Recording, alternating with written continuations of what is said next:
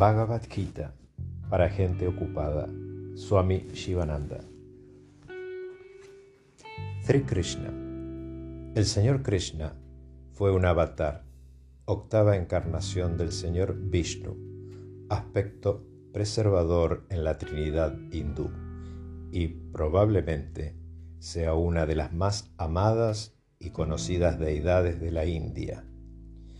El propósito de su encarnación no fue solamente destruir el adharma y la injusticia, sino también revelar al mundo la magnificencia de Dios. Él representa el amor cósmico para sus devotos. Krishna en sánscrito significa oscuro. Krishna representa el ser interior, el Atman. El Atman es oscuro porque permanece desconocido en el ser humano hasta que permite que el divino ser interior se revele a través de la sincera práctica espiritual. El Señor Krishna fue un ejemplo en cuanto a conocimiento, emoción y acción. Él fue el perfecto maestro de todos los yogas. Su vida fue la encarnación de todas las enseñanzas del Bhagavad Gita, dadas a Arjuna en el campo de batalla. Swami Shivananda 1887-1963 Fue uno de los grandes maestros del yoga de la India. Toda su vida fue un ejemplo de servicio a la humanidad, primero como médico y luego como yogi.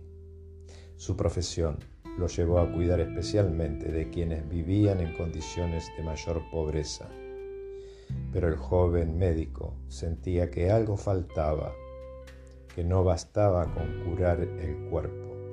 Sintió el llamado a la vida espiritual y se convirtió en monje mendicante logrando la realización espiritual. Entonces su servicio alcanzó el nivel más elevado, ayudando a las personas a comprender la verdadera meta de la vida. Ese servicio continúa aún hoy a través de los libros que escribió y de las enseñanzas dadas a sus discípulos para que las lleven a todas partes del mundo. El centro de su enseñanza puede resumirse en seis palabras. Sirve, ama, da, purifícate, medita, realízate. Swami Vishnu Devananda, 1927-1993. Llegó a Occidente en 1957, luego de 12 años de estudio junto a su maestro Swami Shivananda. Su misión era difundir las enseñanzas del yoga como camino para el logro de la paz interior, condición básica para la paz mundial.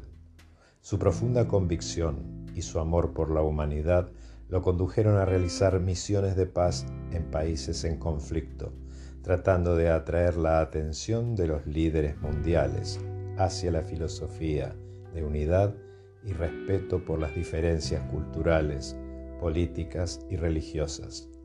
Estableció centros de yoga y ashram en diferentes partes del mundo, llevando el mensaje de su maestro y transmitiendo las enseñanzas del yoga de síntesis.